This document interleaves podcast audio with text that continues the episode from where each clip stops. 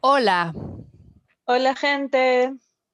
Bienvenidas, bienvenidos al podcast Práctica de Danza Pensante. Somos Amira Ramírez y Andrea Pereda. Este podcast reúne conversaciones con practicantes y profesionales de la danza contemporánea que centran su trabajo en torno a la investigación desde el cuerpo en movimiento.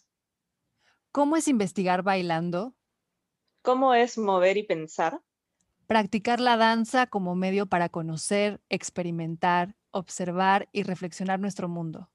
Aquí vamos.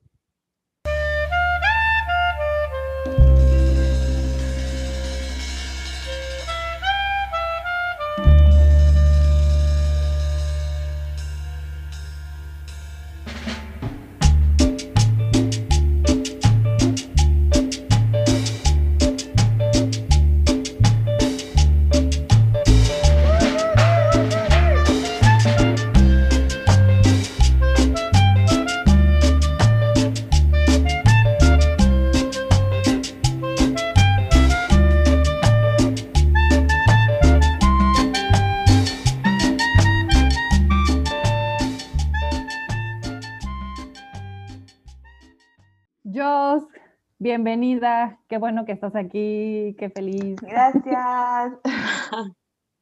bueno, eres nuestra primera invitada de este proyecto que acabamos y estamos ideando entre Andrea y yo. Y justo la idea es un poco tener un espacio para platicar y conversar de estos proyectos que están emergiendo y que también tienen un rato existiendo eh, de, investigación en la práctica de la danza, de pensar también la práctica de la danza como una manera de investigar y explorar justamente cómo han sido estos procesos de investigación para las y los practicantes de danza. Entonces, bueno, em, estamos hoy con Jocelyn Ortiz. Ella es bailarina y es facilitadora, es peruana. Ella se formó en la especialidad de danza de la PUC su acercamiento al movimiento se dio desde su infancia en el programa de desarrollo artístico y humano de la Escuela de Arte Puclay. Eh, Jocelyn ha colaborado en proyectos artísticos de distintos creadores y creadoras de la escena local.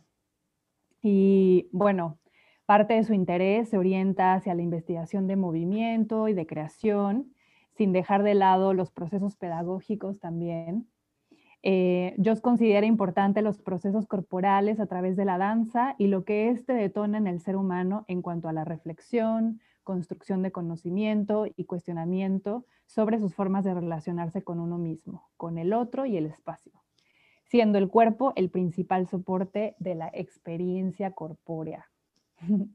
Pues bienvenida, Joss. Y bueno, em, igual eh, la idea es como conversar contigo y que nos platiques un poquito de cómo ha estado este proceso tomando como un eje de esta conversación tu proyecto de, tesis, ¿no? el, caer desde una eh, perspectiva circular. sí, em, básicamente era, tomé esta acción muy cotidiana y em, también cercana al ser humano, por esta idea de seguir acercando la danza y el movimiento a, a nosotros, ¿no? y entonces es de ahí que parte. De hecho, también por toda una influencia de, en, los últimos años de mi carrera de verme acercado al, al contact improvisación entonces, se abrieron un montón de preguntas y, varias cosas nuevas también que estaban pensando y, procesando en mi cuerpo, ¿no? Y también como este último, esta última parte de la formación donde ya vas concluyendo cosas o ya estás en la última, en el último momento de ser alumna dentro de una, de una formación, ¿no? Porque igual todo el tiempo seguimos aprendiendo.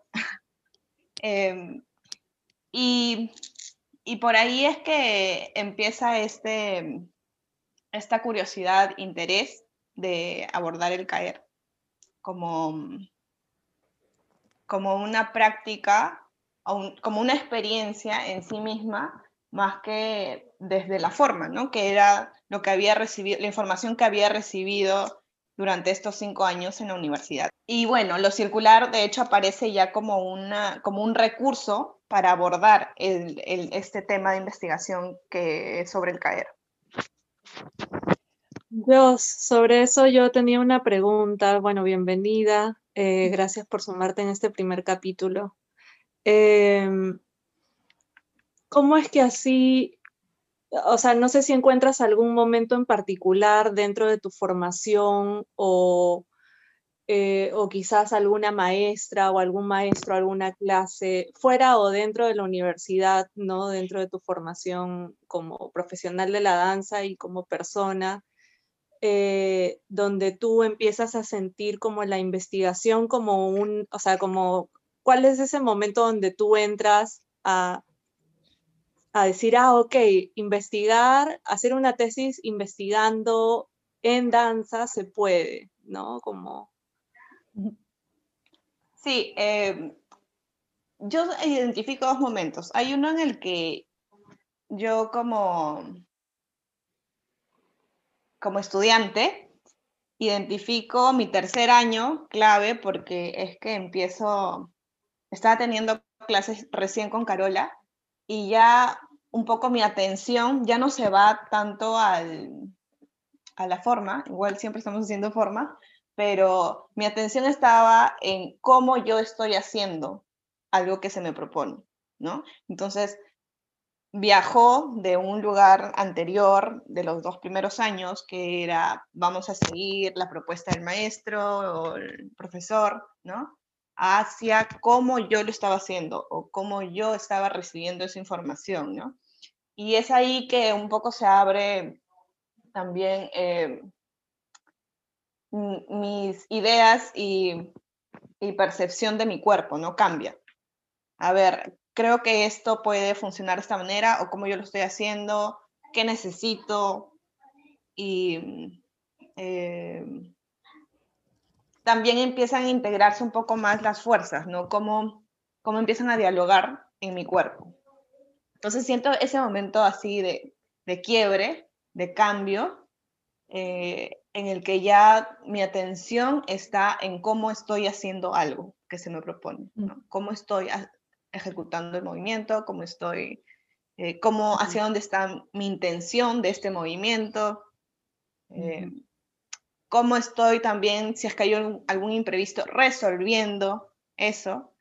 Y ya luego, como les había mencionado en estos dos últimos años, en los dos últimos años de carrera es que empiezo a vincularme, me parece que ya desde el tercer año también me empiezo a vincular con la práctica del contact improvisación. Entonces, tomando talleres también con Carola y con Cristian, y ahí me, empezaron a aparecer otras preguntas, ¿no? Yo me acerqué por las, el, el solo, como esta idea de, me gustaba estar de cabeza, ¿no? Por probar distintas posibilidades, y, pero no, no me imaginé todo lo que traía consigo esta práctica, ¿no? Y, y es ahí que yo digo, bueno, entonces también estoy pensando y también estoy sintiendo y también estoy haciendo, ¿no? Entonces, ¿cómo puedo? Sí se puede organizar, es a partir de eso es que puedo verbalizar ideas o conocimientos que justamente salen de la práctica. Y hubo este espacio que, que Carola lo, lo abrió, fue el grupo de entrenamiento de contacto. Entonces ahí podíamos no solo vincularnos con gente de danza, sino también con gente de creación, de música, de las otras carreras igual de artes escénicas, ¿no? De teatro.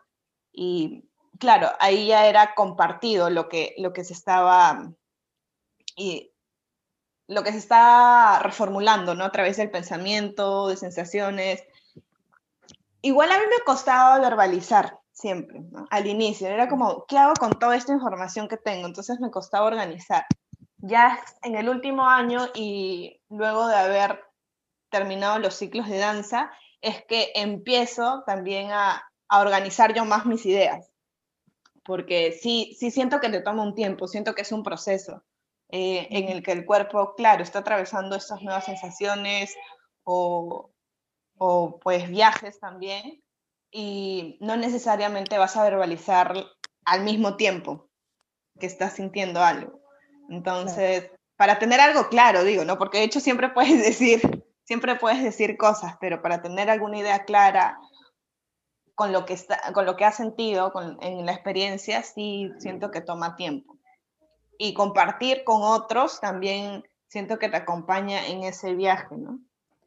Jos, ¿y tú crees que fue más o menos en este tiempo eh, o cuándo fue o por qué es que te interesó esta forma del círculo o visualizaste la, forma del círculo eh, y su relación con la caída? O sea, ¿cómo, cómo es que se encontraron estos dos cuerpos? Partió de la idea de, del concepto, en verdad, sí, la idea que había sentido en la experiencia de los jams y de todo esto, de la práctica del contact, en el que desde, también a veces yo tomaba bastante la actitud de, escucha o ya sea que esté observando algo o escuchando literalmente algo.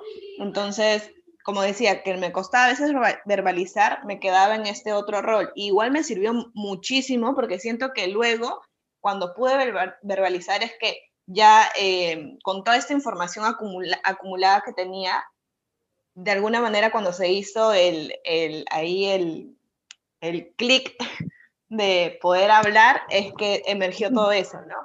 Eh, entonces, cuando yo observaba, que de hecho también me gusta mucho observar los cuerpos cuando están en el jam, eh, veía mucho adaptabilidad, más allá de que haya más experiencia o no, empieza a haber una, una adaptabilidad con los otros cuerpos y con el piso.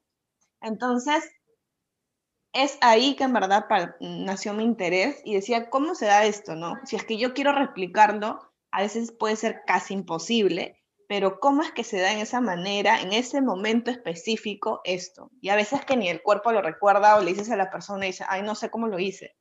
Eh, entonces es que ahí me interesó esto de la capacidad del cuerpo para adaptarse a las distintas superficies.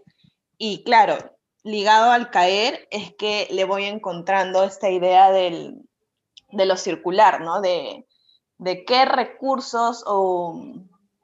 Sí, de qué recursos tenemos dentro del cuerpo y, bueno, como, como fuerza circular, me puede ayudar a no hacerme daño, ¿no? Porque la idea no es hacerse daño, sino cómo usar eso, esas em, fuerzas que se producen o situaciones a favor.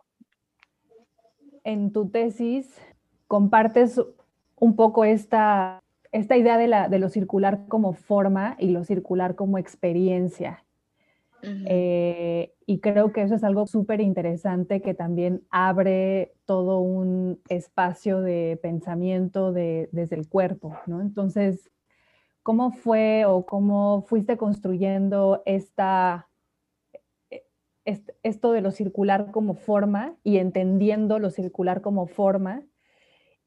Y no sé, fue como un traslado hacia la experiencia o más que un traslado sientes como que era algo que se, que se estaban como nutriendo mutuamente em, o más bien que existían como que a la par, o sea, a la par que existía lo circular como forma, existía también lo circular como experiencia. ¿Cómo lo, pudiste concebir, ambas maneras de, percibirlo? Sí, yo creo que más bien es esto último, que estaban a la par los, los dos, ¿no? Porque en la primera fase del, laboratorio, claro, ya estaba teniendo esta idea de, lo circular, desde el cuerpo, desde lo que había leído, ¿no? Pero cuando lo llevé a la experiencia en este, en este laboratorio, empezaron, empezaron a aparecer o a evidenciarse estas dos formas, ¿no? Porque una es la no puedo caer de manera circular haciendo literalmente una, adoptando una forma circular, y la otra es cómo es que puedo estar inmersa dentro de una, dentro de una dinámica, dentro de, una experiencia circular, cómo yo siento que algo es circular, ¿no? Eh, y en, el, en la segunda sesión que estuve con este Aikidoka, me quedó muy claro eso, ¿no? Cómo es, es, Mm. esta experiencia, o sea, ellos todo el tiempo hablan del movimiento circular. Entonces yo decía, claro, la idea no es, mi idea no es eh, estar todo el tiempo moviéndome de manera circular, porque siento que, siento que no es sostenible estar solo en un estado. O sea, estamos pasando, ¿no? Y, y ellos sí lo sostenían de alguna manera, ¿no? Desde sus traslados, desde sus desplazamientos, desde cómo entran en contacto con el otro, desde cómo dirigen la fuerza eh, y cómo dentro de eso también ejecutan formas específicas, ¿no? Entonces, identifiqué que también era parte de una experiencia, cómo podría hacer eh, sentirme parte de esa experiencia, cómo siento que algo es circular o no. Y lo otro que les mencionaba de estas formas específicas de, ¿no? De cómo puedo ejecutar, no sé, desde un simple ukemi hasta yo encontrar una forma no, no necesariamente sistematizada, pero que sea de manera circular, en el, que lo que yo propongo es reutilizar eh, la, la, fuerza, en verdad es aprovechar la fuerza de caída que dialoga con la fuerza de gravedad, ¿no? Porque se produce una fuerza al caer. Y claro, y como, como desde el cuerpo, desde una forma que decida ejecutar, puede hacerlo de manera circular. Yo quería preguntarte sobre la metodología que habías, este, que habías utilizado en, en, la tesis, ¿no? Como este primer momento y los hallazgos que, que aparecieron, que emergieron de los propios encuentros, ¿no? Más ligados un poco a la mecánica, ¿no? Y que tú ibas como linkeándolos con todo tu marco teórico, ¿no? Que, como decías, ¿no? Comprende el contacto, improvisación, pero también comprende todo lo de BMC eh, y, lo de Axis-Syllabus, ¿no? Entonces, nada, te quería preguntar específicamente por cómo había sido la construcción de esa metodología, ¿no? Cómo habías encontrado como el laboratorio como un espacio y, tiempo para a partir de ahí generar o, o esperar que, que, emerge, ¿no? ¿Qué conocimiento emerge? Yeah, sí, el laboratorio, la primera fase fue, yo siento que la metodología se fue construyendo.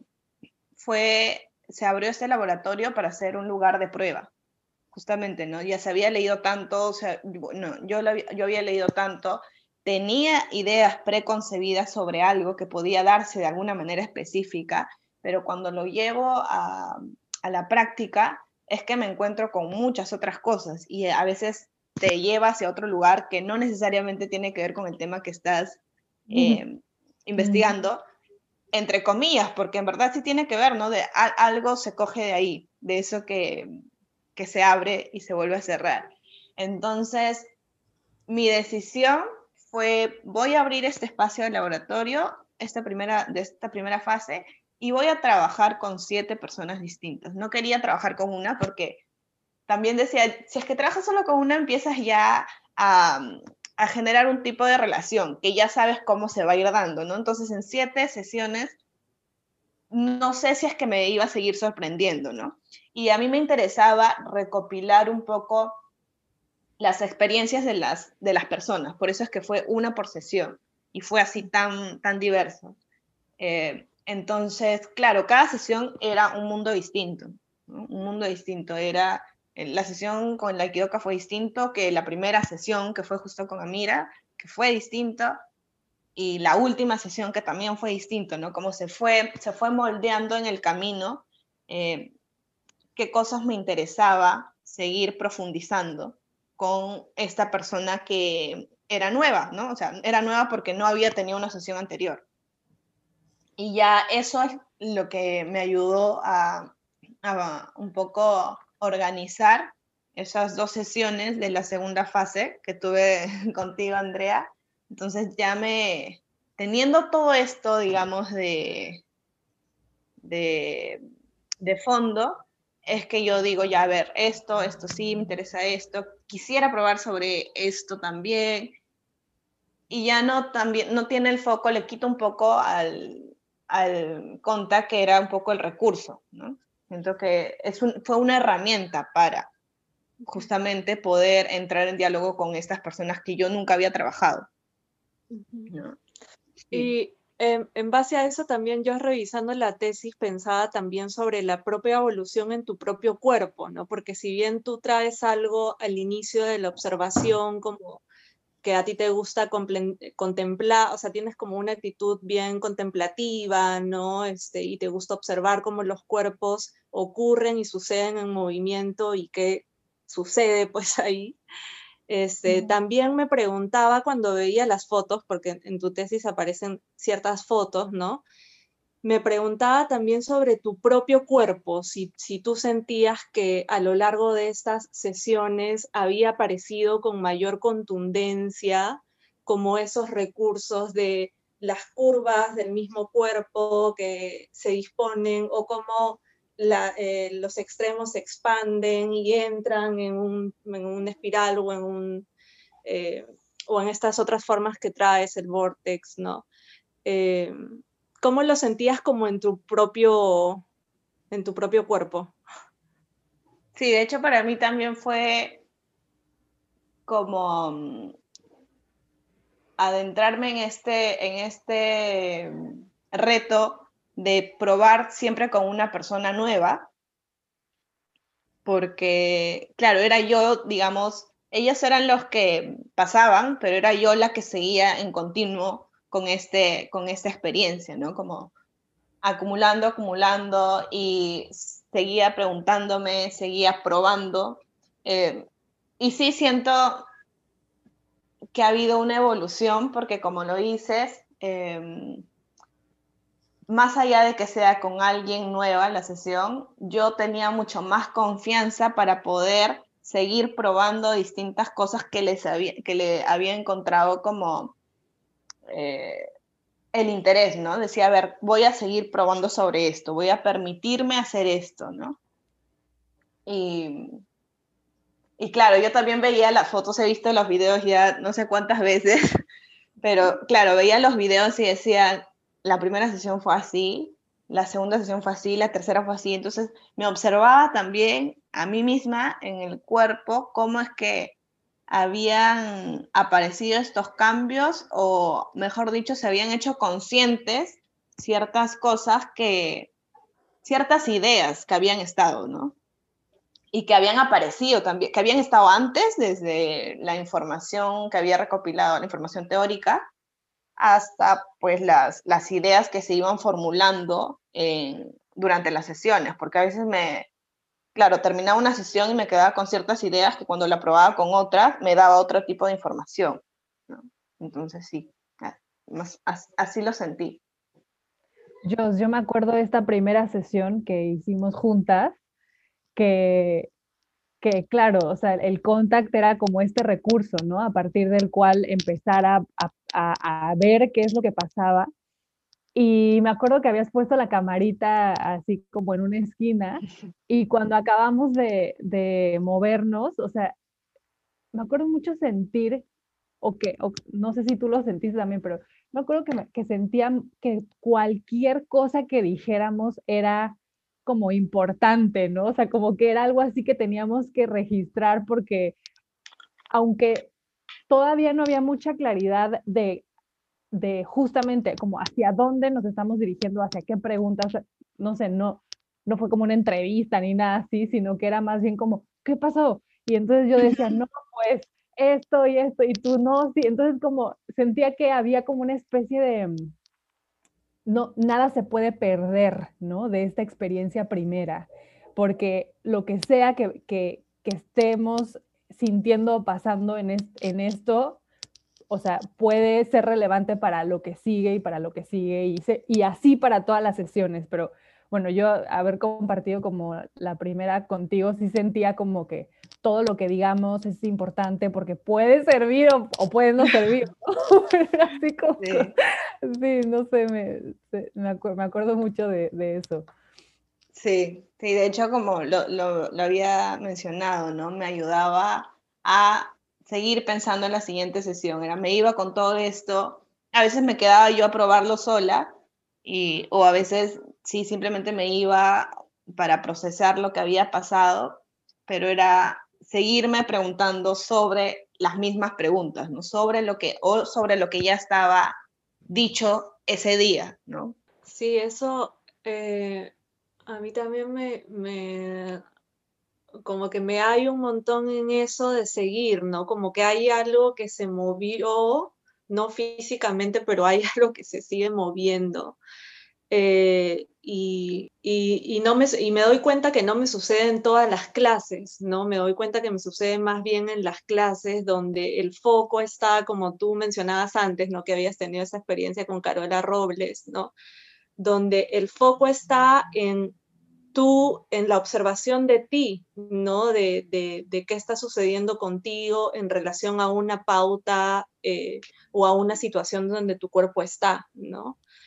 Y, y sí, como la información como, o sea, a mí se me viene mucho esto, ¿no? Como de las sensaciones, que la danza tiene mucho, también mucho de sensacional, como de, de sentir y, y, y a veces poco de pensar, ¿no? Y cómo están sucediendo siempre las dos cosas en simultáneo y qué tanto también en una formación en danza o como práctica de danza, ya sea que quieras ser profesional o simplemente quieras tomar un taller, ¿no? Puedas como acercarte a esas dos, no sé si decirlo como capas, ¿no? Como a esas dos eh, experiencias, ¿no? o, varias, en verdad, ¿no? Que, que te regala la danza, ¿no? Sí, que yo siento más que es una, una misma experiencia, nada más que que bueno, se abren estos, en estos dos lugares del pensar, hacer, en estos tres lugares en verdad, ¿no? Del pensar, hacer y sentir. Y, y claro, para mí era importante esta última parte de, de mis sesiones, por ejemplo, porque estábamos verbalizando de alguna manera, encontrando, más allá de que yo después, sin escuchar esta última parte, podía ver los videos y decir, a ver, acá estamos trabajando esto, acá estamos trabajando lo otro, al final era como los dos o las dos podíamos verbalizar algo que había pasado, ¿no? Y, y de, claro, algo compartido, pero que, pero que también era de manera individual, ¿no? Porque tú podías haber sentido una cosa y otra, y estando en una misma experiencia compartida, ¿no? Jos, mencionaste eh, ahorita que, que platicabas sobre tu metodología, eh, esta como información más teórica, digamos que también estaba presente en el trabajo. Y quisiera preguntarte un poco cómo, cómo es que este diseño de tu, de tu teoría, de, de la información conceptual, eh, primero, ¿cómo, cómo, cómo la vinculaste o cómo, cómo fue algo que informó la práctica más que algo que la, que la justificara o que la definiera? sino cuál fue la relación que hubo entre, digamos, este espacio conceptual y este espacio eh, experiencial de, de, laboratorio. Sí, em, en mi experiencia, ya en la formación, luego no luego, en verdad luego, luego no. en el proceso de, en el proceso de haber estado eh, acercándome a la práctica del CI, también pues había recibido información de la educación somática, ¿no? Que, que me la había brindado Karim, que, me la, que la estaba integrando Carola a la danza, entonces, y en el último año, mucha información de parte de Cristina del Axisílabus, ¿no? Entonces había encontrado cosas de las que yo me podía agarrar y que, bueno, estaban en teoría para, para seguir, eh, para seguir teniéndolas como, como recursos en este proceso de investigación que estaba empezando. Y yo siento que, claro, el contact lo utilicé porque y partí desde ahí, esta primera fase no fue de manera individual, yo ya había acumulado, digamos, información estos cinco años en mi cuerpo de manera individual y sentí que era una experiencia, que, podía ser de este laboratorio una experiencia acompañada y que eh, para seguir investigando sobre mí misma y sobre este espacio, esta experiencia compartida. Eh, y el, entonces es ahí que entra el, el, la educación somática, para seguir explorando sobre mi, experiencia individual, tanto yo como la otra persona. y eso se evidenciaba en la, en la última parte, cuando el otro o la otra me podía compartir. Y no era que, no era pues que le tenía que decir, toma, tienes que leer estas, estas eh, lecturas antes de empezar la práctica, sino que es tan cercano justamente porque aborda el movimiento desde una mirada eh, evolutiva del cuerpo, ¿no? Comprenderlo tan cercano que también lo pueden verbalizar o decirlo sin necesariamente haber tenido esa información previa teórica. Mm. Y em, lo del Axis y me, me, ayudó por este lado de cómo integrar las fuerzas al, al cuerpo, ¿no? Cómo no, cómo no entenderlas como algo lejano o como solamente que es propio de los físicos o de la gente que, que estudia eh, cosas más científicas, ¿no? Cómo, lo, cómo igual podemos seguirnos vinculando con esos conceptos sin necesariamente pues leernos los libros de, de científicos, ¿no? Así que son súper complejos porque te hablan pues de temas que no, que no estamos eh, cercanos a ellos. Entonces, sentí que estas tres miradas que del, del de la educación somática, el BMC en específico y, el Axis, podían seguir nutriendo a, esto, a todo esto que se estaba construyendo en mi cabeza y llevando a cabo en este laboratorio. Eh, yo, mientras leía tu tesis, también pensaba que era un punto, o sea, habías tomado como este marco, ¿no? Este, pensándolo desde, sí, la evolución de movimiento o desde el encuentro espontáneo, ¿no?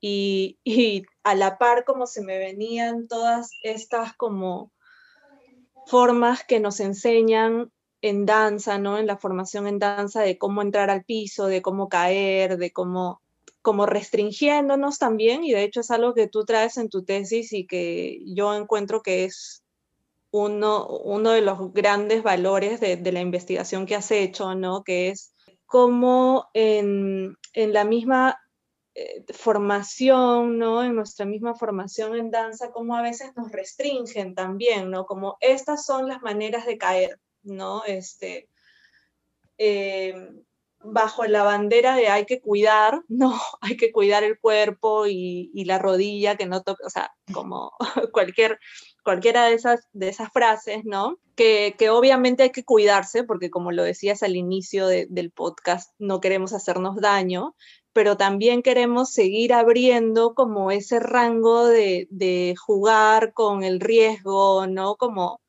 como poder seguir abriendo campo, ¿no? Y, y eso, eso me parece valiosísimo. Sí, de hecho, una de las, de las cosas que menciona Bonnie que me parecen así como súper bonitas sobre el caer, ella menciona que el caer es una de nuestras primeras experiencias o es una de las experiencias más antiguas, ¿no? Entonces, ¿cómo, cómo seguirnos vinculando sin necesariamente restringir nuestros caminos de prueba de algo? Siento que, que es importante, ¿no? Porque creo que la idea es eh, abrir cada vez los espacios, no, no dejar de, seguir probando. Entonces, en ese, en ese proceso, otra de las cosas que también menciona una autora que, que está en la tesis, se llama Rosana Galán, justamente ella dice que el... ahorita se me acaba de ir la idea, lo tenía en la cabeza, se me acaba de ir. Ah. Regrésala, regrésala. que venga, que ya vendrá. Ya. vendrá.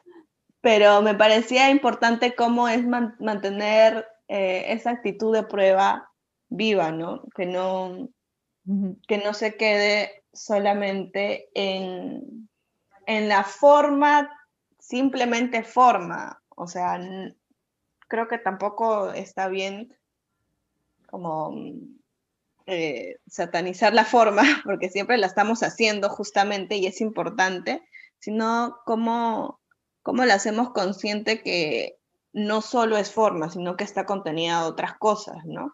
Entonces, seguir probando justamente de ahí, seguir poniendo mi atención en eso para ver qué, cosa, qué cosas salen, qué cosas se producen, si es que hay un cambio o no, me parecía importante para, para la persona que está siendo formada, para el estudiante, para la persona que está recibiendo una información específica, porque ya se me viene la idea. El cómo concibes algo justamente es que te hace, te hace pensar en cómo es eso, ¿no? Tu concepción es la que va a moldear lo que, cómo hacer algo y lo que piensas de eso que estás haciendo, ¿no? Entonces, es súper importante desde dónde nos aproximan a, esa idea o movimiento. Sí, lo que acabas de decir me parece como bien relevante porque justamente, por ejemplo, yo en mi experiencia de dictar el curso de metodología de la investigación, como que constantemente me estoy preguntando, ¿qué sería como lo, lo, lo más relevante de poder eh, incentivar o enseñar o compartir para que pudiéramos como visualizar y observar toda esta gran gama compleja que implica hacer investigación desde la danza. Em, y creo que una de las cosas que yo he descubierto más y más ha sido justamente eso que acabas de decir, o sea, el reconocer qué cosas estoy asumiendo, cómo se ha construido ese como lugar inicial de las concepciones que yo tengo y una vez que yo lo reconozco y a partir de que lo reconozco es que yo em, propongo el proyecto, ¿no? O sea, muchos de los proyectos que, proponen los, estudiantes son cosas que obviamente ellas y ellos creen, ¿no? Como lo, acabas de decir. Y me parece como súper increíble también mantener eh, el, el terreno flexible de esa concepción y que esa concepción también esté como dispuesta al cambio, a la transformación que sí o sí considero que, que, pasa, ¿no? O sea, y no sé, como me parece bien importante eh, poder reconocer este, este primer lugar de situarse dentro del proceso investigativo. Sí, porque de hecho, claro, si nos dan una concepción pues de algo que es sumamente restringido, es ahí donde también como estudiante recibes esa información y dices, no, pero es así, no, pero tiene que ser así, ¿no? Entonces te, te quedas con esas ideas, justamente, ¿no? Quedan, se quedan bastante presentes de cómo, el cómo aprendemos una cosa es lo que, lo que, va, lo que va a moldear nuestras ideas sobre eso mismo, ¿no? yo, yo tenía otra pregunta respecto a, por ejemplo, hay veces que la, gente cuando empieza a hacer investigación desde la práctica o empieza a observar sus prácticas como investigación, hay veces que la práctica de la persona, o sea, independientemente que sea investigación, por ejemplo, tu práctica de danza, tú la concibes a partir de ciertos eh, también como prácticas y parámetros como estéticos que refieren a tu manera en la que te gusta crear o te gusta moverte o te gusta generar, no sé, piezas o coreografía, o sea, como un poco trasladando esto ya más a tu ejercicio como bailarina y, facilitadora. Y a veces esto, estos resultados que emergen de una práctica como investigación, o sea, una práctica dirigida, digamos, como a un fin específico de investigación, puede diferir a la forma en la que Jocelyn, no sé, crearía una pieza coreográfica, ¿no? Por ejemplo, ¿tú sientes que eso te ha, pasado en este, en este proyecto de investigación? ¿Cómo observas esa relación entre tu manera de hacer danza, de crear, de, de moverte y lo que tuviste o no quizá que cambiar o que adaptar eh, a nivel como estético dentro de tu proyecto de investigación de, del CAER? Eh, sí, yo siento que, que, claro, a veces uno tiene unas ideas de cómo es que, o en la, o en la investigación en sí misma, en la, en la práctica, salen algunas cosas que cuando las quieres volver a, volver a hacer para, para, ya sea para un hecho escénico o para construir algo más específico que no solamente se quede en la experiencia o en una sesión. Sí he sentido a veces que, que no del todo se puede recuperar eso, ¿no? o se puede rehacer eso. Entonces, ahí me pregunto por qué otros recursos hay o cómo, la, cómo dentro de esta sesión que he tenido o experiencia que he tenido, encuentro otros recursos para que puedo tomar para seguir em, nutriendo esta, este lugar más escénico, ¿no? Porque sí he sentido que, que hay una diferencia, se necesita otras cosas, te demanda otras cosas, ¿no? Necesidades mucho más específicas en cuanto a cómo organizo el espacio, cómo organizo el tiempo, cómo desde dónde se está sosteniendo, cómo, cómo estoy presente y cómo sostengo, ¿no? Una idea o un movimiento, como que siento que es lo más difícil que, que hay, sostener. Puedo sostener estar presente durante ya sea cinco minutos o diez minutos o un minuto. Y pues en ese proceso yo siento que este lugar de experiencia cada vez sí puede, sí puede estar linkeado con este otro lugar. O sea, si es que, si es que lo proponemos de esa manera, creo que podríamos encontrar mucho más recursos para, para nuestra práctica escénica, ¿no? Porque siento también que ha sido que está bastante disociado, ¿no? Que está, ya, necesitamos que bailes, haz esto, que en escena se hace esto, y cómo, y siento que ahí es un poco también un, choque para el, el, alumno que recién está saliendo, que ha recibido una información de una manera específica y que ya le están demandando otras necesidades, ¿no? Entonces, si es que este lugar de investigación está cada vez más vinculado a este proceso más escénico, lo que demanda la escena, podría seguirse nutriendo y encontrar otras maneras de la persona ¿no? que, está, que está en la experiencia. Ahora, yo que decías esto, me acordé el año pasado eh, presentamos, bueno, nos veníamos juntando con Cristian Olivares, Mariel Tamayo y Mariana de los Ríos a investigar en la práctica de contacto e improvisación. Y de pronto surgió la idea de tener una, una presentación en, en, el centro de Lima y recuerdo, o sea, e, eso, justo esto que dices, ¿no? Como este salto, casi, casi que se siente como un salto, ¿no? Entre que, oye, ¿qué? Pero nosotros estábamos investigando así a puerta cerrada, como libros, ¿no? Apuntes, qué sé yo, cuerpo a cuerpo, este, generando, no sé si generando o, permitiendo que, que emerja las ideas y el conocimiento, pero como que había todo otro mundo que que supone lo escénico, ¿no? Y, y, que, y que sí, yo también creo que se puede hacer como ese, ese link, ¿no? De, de investigar y generar algo escénico, una situación escénica.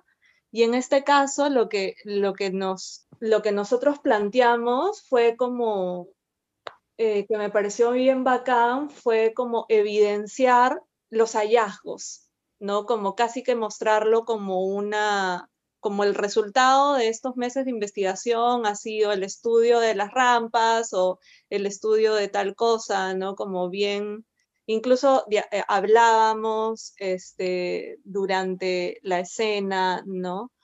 Mm. Eh, pero sí, siento que hay un trabajo, un potencial interesante también de la investigación en torno a a enrumbarlo hacia algo creativo. Sí. Y yo creo que los intérpretes, las intérpretes podrían tener mucho más recursos justamente, ¿no? Está, igual se abre todo este lugar un poco más del, pues la escena supone crear significado, ¿no? Todo lo que hagas va a tener un significado, entonces como ya esta actitud investigativa cambia a ser una actitud más escénica, ¿no? Como, sí, como adoptamos como bailarín, bailarinas eso. Sí, como lo coreográfico como investigación, lo escénico como investigación, también ahí como que hay otro potencial interesante. Jos, y ¿Cuál eh, sería, no sé, tu, tu, mirada o tu opinión respecto a cómo la práctica, la investigación o estos campos que, que están emergiendo ahora de, de, investigación, creación, investigación desde la danza, ¿cómo sientes que se han, que se, que se siguen expandiendo? ¿Cómo, cómo, cómo lo observas ¿no? en nuestra, nuestro contexto actual? Bueno, ahorita en este contexto pandémico siento que ha sido bastante bastante chocante justamente para los bailarines porque por más que no estés inmerso en una práctica de contacto, estar eh, simplemente en un espacio con dos cuerpos más sin necesariamente tocarse te da otro tipo de información. Siento que todo este lugar relacional se está se ha reconfigurado en un corto tiempo, se ha tenido que reconfigurar en un corto tiempo igual no todos lo están, o sea, no todos lo vamos a sobrellevar de la misma manera, pero sí siento que, que a veces se va por un lugar muy, no quiero decir superficial, pero sí, ¿no? De, de solo compartir eso, ¿no? De solo compartir formas, que yo lo había mencionado antes. Entonces, a veces se queda en este lugar de voy a tomar la clase para sacar ese truco, ¿ya? para sacar ahora y, y se deja un poco de lado en todos estos procesos que hemos mencionado durante el podcast, que sentimos, que estamos pensando. Se da poco espacio a eso, siento, ¿no? Hay gente que sí le está dando espacio, hay otra, otra gente que no. Entonces, ¿cómo es? Yo me pregunto un poco cómo es el balance o, o cómo aproximarnos a, a la gente desde ese lugar, ¿no? Con la danza cómo hacerlo interesante también, porque no sé quién, eh, quién, a quién sí le interesaría, ¿no? Y de buenas a primeras, quién diría, sí, eso me interesa y quiero seguir porque me va a ayudar, sino tal vez pues interesa, como decía, sacar esto porque ya quiero hacerlo ya ahora y utilizarlo para, para mi pieza o video o qué sé yo que vaya a hacer y se deja un poco de prestar atención en este estudio personal que cada, que cada uno puede tener desde esta experiencia que propone la danza, ¿no? Creo que mm, los que compartimos danza, los que mm, son los facilitadores, profesores ahorita, podrían seguir teniendo este sentido de responsabilidad en cómo abrir estos espacios de seguir pensando, estudiando el cuerpo, comprendiéndonos para justamente y que ahorita ya estamos bastante restringidos, no se, no se anule, no se anule esas potencialidades que hay, ¿no? Sí, yo, yo pensaba en cómo ahora este tiempo como nos, nos ha arrojado hacia la autonomía, ¿no? Que en, términos de danza y esto que traes del espacio compartido, habiendo o no una práctica de contacto, igual hay una dinámica de una relación que se está dando, ¿no? Con otros cuerpos. Y como ahora más bien este tiempo sí nos ha traído como a, la, autonomía en el sentido de, vernos y sostenernos solas o solos, ¿no? En nuestra práctica y cómo esa actitud de investigación, de observación, eh, sin, sin, poner las exigencias de cómo era antes, se transforman, ¿no? Y, y, ocurren, ¿no? Y siguen ocurriendo. Este, Muy distinto, probablemente muy distinto a cómo era antes cuando tenías un cuerpo cerca o cuando tenías el contacto como una referencia o cuando tenías como el diálogo más cercano y, esto que traes de como de lo interesante también hace, hace poco con, con Amira compartimos una clase que es con una profe mexicana que se llama este, Karen de Luna. Y e, esta profe en, plena clase compartía como, decía algo como, lo, este, si, algo es, si algo es aburrido, no es que eso sea aburrido, es que tú estás aburrido ante eso.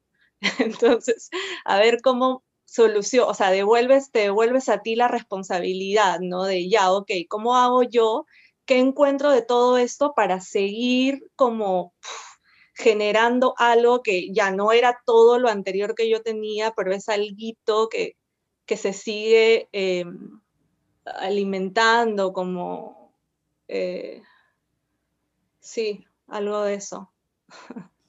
También me, me, me, hiciste acordar, este, Andrea, de esta primera, primeros meses de la pandemia que nos juntábamos también a improvisar por Zoom.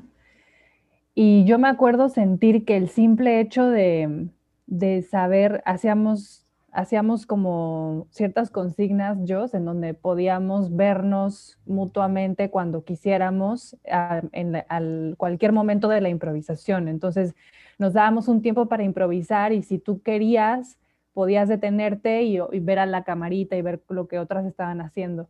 Y al principio lo hacíamos un buen y ya a medida que fuimos eh, haciendo más, más impro, ya cada quien estaba en su onda, pero o sea, sí me acuerdo sentir que el simple hecho de saber que había alguien mirando en algún momento o que eso era una posibilidad, aunque cuando yo volteara no hubiese nadie viendo, ya estaba construyendo este aspecto como relacional del que, que, mencionas, como ya había ahí un, un, indicio de esa relación, ¿no? El, ser mirado, el ser, el, ser acompañada por, los ojos de alguien más y el interés y la curiosidad de alguien más. Y creo que esa experiencia fue como muy linda porque justamente hacía eso, ¿no? nos sostenía mutuamente. Y, y sí, cómo se van transformando esas maneras de sostenerse mutuamente en este contexto, creo que ha sido también como bien increíble y pues sí, finalmente entre que es necesario y entre que todos lo queremos y entre que igual nos seguimos moviendo a nuestros, en nuestros espacios y en nuestras posibilidades. Y, y bueno, eso ha sido como algo también bien, bien, bien lindo que ha pasado y bien loco. Sí, y el espacio ha sido todo un rollo también, ¿no? Como sentirte que sí tienes espacio, sentir que no, el no poder salir al inicio, ¿no? Así totalmente, pero restricción total. De hecho, yo estuve en un departamento que ya me iba a alocar porque ya no podía más con las cuatro paredes.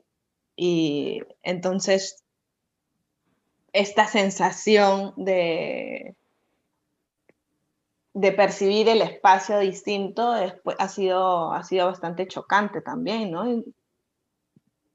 Y, adaptarte a eso, encontrar, hacer, hacer tus espacios es lo que es lo que ha sido el reto, ¿no? Jos, ¿y qué, qué tips, qué tips te darías? ¿Qué tips te darías a la gente que, que está, que está emprendiendo, eh, anoten, ¿Qué, tips, concretos le darías a las personas que están emprendiendo un proyecto de investigación desde la danza o que están interesadas en la danza como investigación? Mm, yo siento que una de las primeras cosas es em, no soltar el interés. Creo que es una, porque por algo aparece, por algo te interesa eso. Entonces, por más que al inicio no esté claro, en el proceso de, insistir en, e, en, esa idea es que se va, va a seguir encontrando la manera de, ¿no? Se va a ir aterrizando. Esa es una de las cosas. Lo otro, creo que es súper valioso darle importancia a, a tu forma de investigar, que no necesariamente tienes que seguir una forma, ¿no? Que ya propuesta, ¿no? Puedes estructurar algo de distinta manera y darle el valor, porque si no le damos el valor, siento que a veces ahí se pierden las cosas, ¿no? Se pierde una información que salió, se pierde una idea que surgió, eh, entonces creo que, creo que sí es importante eso. Y también em, saber que, que puedes registrar de distintas maneras encontrar tus maneras de registro que, te ayuden a ti como investigadora. Y si es que estás pues a cargo de, a cargo de un grupo, si es que estás con, con más personas y tú eres la guía, creo que es importante ser clara y escuchar a los otros para saber por dónde ir. Mientras más claridad haya, yo creo que, que se puede seguir también profundizando en, en, lo que está saliendo.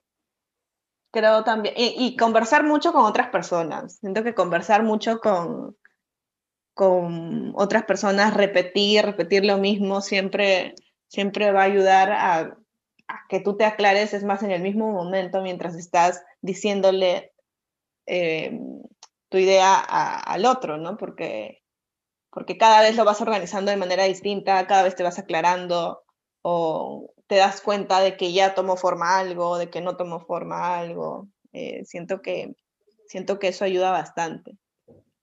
Y bueno, leer, leer mucho, ¿no? Leer sobre los temas que te interesen. Sí, eso. Saber que, saber que, que tu manera de registro es tu manera de cómo vas a seguir eh, cuestionándote, crear conocimiento y sobre todo es la manera de cómo tú te vas entendiendo, organizando tu información. ¿no? Eso y, darle, perdón, perdón, y darle espacio a la prueba y error, ¿no? Creo que en la práctica, en la práctica misma, creo que eso es bastante importante, ¿no? No saber que siempre tiene que salir algo bien. Soltar un poco, o saber que cuando se lleve algo a la práctica va a cambiar. Hay que, mm. hay que soltar un poco las expectativas, ¿no? Quería preguntarte una última cosa con respecto a, bueno, yo sé ahorita que tu proceso de tesis ya está como bien cercano a ser sustentado y te enviamos todas así las, las vibrazas para que, para que ocurra y salga toda esa chambaza que te has metido. Em, sí, sí, ya, ya sale. Y te quería preguntar por, por, cómo ves tu investigación después, ¿no? De este momento que es como, o sea, en términos universitarios es como entregar la tesis implica un cierre, pero también implica un inicio, ¿no? Como de algo. Entonces, nada, si, si, si lo alucinas desde algún, si, si has pensado cómo luego esta, este conocimiento eh, o estos hallazgos que has tenido se, se manifiestan en algo. Sí, yo, de hecho, yo tomo y siento a esta tesis como, em, o sea, este hecho de finalizar la tesis como más bien el inicio de algo, ¿no? Como que es, em, que recién marca mi inicio, en verdad, de algo nuevo, porque em, claro, me quedo con ideas mucho más claras, me quedo también con varias preguntas abiertas y que me gustaría seguir probando, pero bueno, el tiempo no da y tampoco eh, hay que cumplir un proceso, ¿no? Entonces, eh, ha tomado bastante tiempo, a mí me ha tomado bastante tiempo sistematizar, organizar la información y, y sí me gustaría, de hecho, hacer un laboratorio con más personas abrir un espacio de prácticas con más personas para, para terminar de probar esas dudas y cosas que me, que me aparecieron al final de cómo cierro esta, esta tesis. Y también, por otro lado, por otro lado, también digo, no, ya, no, o sea, como, podemos dejarlo ahí un rato,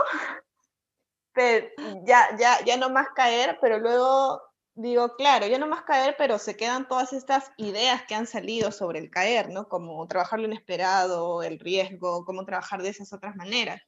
Entonces, y que sí, que sí aparecen, ¿no? Eh, sí, de hecho, cuando ahora que estoy compartiendo, estoy dándole clases a una, a una chica, aparecen justamente en, ya sea mi manera de de compartirle algo, también en cómo diseño eh, la sesión, ¿no? Entonces, claro, quedan estos rezagos de cómo he abordado el caer, ¿no? De, lo que implica el caer, como también otros lugares potenciales de ir, ¿no? A probar.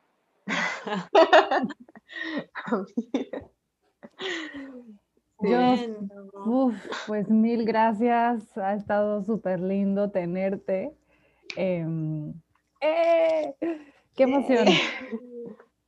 Sí, gracias. a ustedes. De hecho, igual estaba medio nerviosa porque yo decía, o sea, he visto la tesis, ya le he dado como su última mirada, pero no es pues que ya la haya sustentado también, que imagino ahí va a pasar otro proceso de, de filtro de información, cómo organizar, entonces, pero bueno, dije ya, está bien que lo vaya, lo vaya hablando. Sí, sí, gracias, gracias, Jos, en verdad buenaza, la tesis está súper, súper, súper bacán, súper bacán, súper valiosa. Gracias, Jos. Em, gracias a ustedes por venir, por estar, por contarnos, por platicar. Y bueno, ya estaremos igual compartiendo otros procesos de investigación desde la danza y, bueno, compartiendo este primer episodio con, con todas y todos. Recordar que tenemos que tenemos un Instagram para que puedan ahí seguir y, chequear la información que, que, posteamos y compartimos, que es bueno, el arroba y el práctica de danza pensante. Arroba práctica de danza pensante. Gracias. Gracias. Gracias, adiós.